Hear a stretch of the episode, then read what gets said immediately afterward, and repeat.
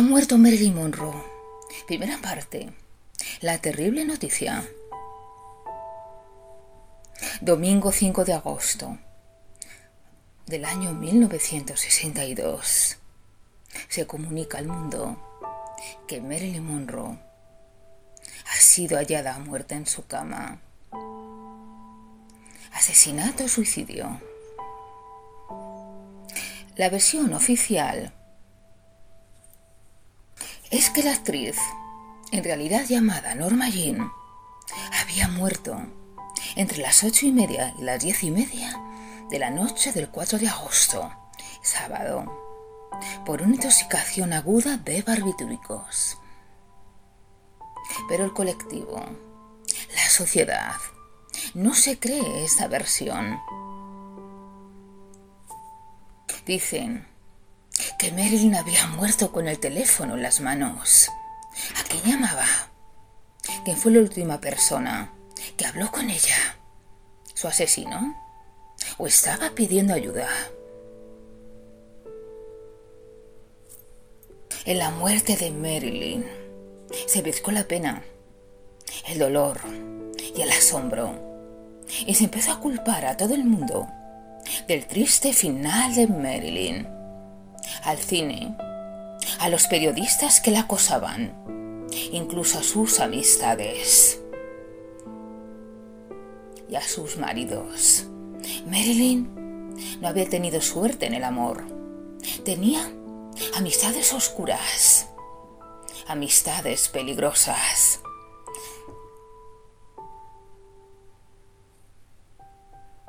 Tenía relaciones con la familia Kennedy, una familia dedicada a la política, muy influyente y con lazos con la mafia. El escritor y cineasta francés Jean Cocteau dijo, debería servir su muerte como una terrible lección para todos aquellos cuya principal ocupación consiste en espiar y atormentar a las estrellas de cine. Marilyn vivía una vida, digamos, pública. Iba de fiesta en fiesta. Tenía continuos amoríos y varios matrimonios. Y la prensa siempre quería saber de su vida. El prestigioso actor británico Sir Lawrence Oliver había filmado junto a Marilyn algunas películas. La juzga como una víctima total de la confusión y el sensacionalismo. Y dijo que Marilyn había sido una de las personas menos apreciadas del mundo. Pero, ¿qué pasó con ella? ¿Qué pasó con Marilyn?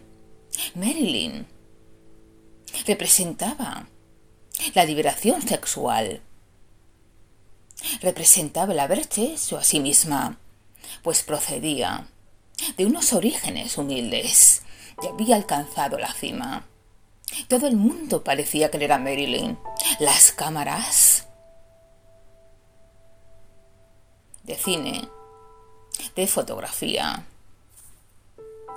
el público, los hombres, incluso las mujeres, pero nada más lejos de la realidad cuando se apagaban las luces, cuando se acababan las fiestas, Marilyn desaparecía y en su lugar aparecía la mujer de carne y hueso, Norma Jean.